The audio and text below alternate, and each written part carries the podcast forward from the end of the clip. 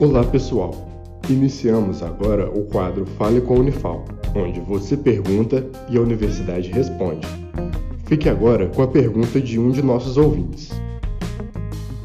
Olá, eu sou a Karen, aluna da Unifal, e lerei uma pergunta que chegou nas nossas mídias sociais da Voz da Ciência sobre o Covid-19, que é a seguinte. Trabalho em um hospital e ao chegar em casa faço o bochecho como forma de higienização da boca. O bochecho é capaz de matar o vírus? Vamos então à resposta. Olá, meu nome é Alexandre Augusto Ferreira e sou aluno de pós-graduação em Ciências Odontológicas aqui na Unifal.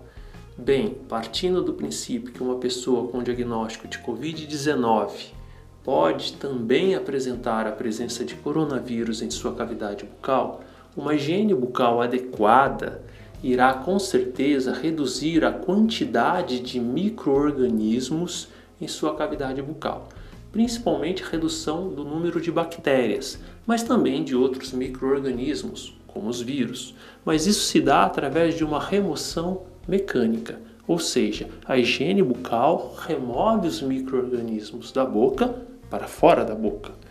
Quanto a uma ação direta na superfície dos vírus, inativando-os, Assim como o álcool gel 70% ou o sabão fazem com o coronavírus fora da boca, dentre os antissépticos que podem ser utilizados na cavidade bucal, a água oxigenada a 10 volume foi o único que até o momento vem demonstrando uma certa eficiência na capacidade de inativar o coronavírus.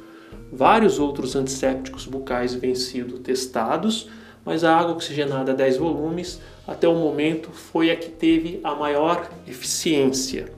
Portanto, em uma situação de um paciente com diagnóstico de Covid-19, o cirurgião dentista pode prescrever bochechos com água oxigenada a 10 volume em complementação à higiene bucal com o objetivo de tentar diminuir a quantidade de coronavírus em sua cavidade bucal e, consequentemente, diminuir a probabilidade de transmissão deste paciente para outros pacientes.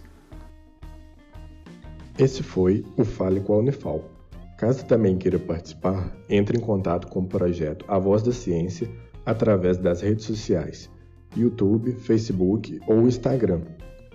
Sua dúvida é sempre bem-vinda.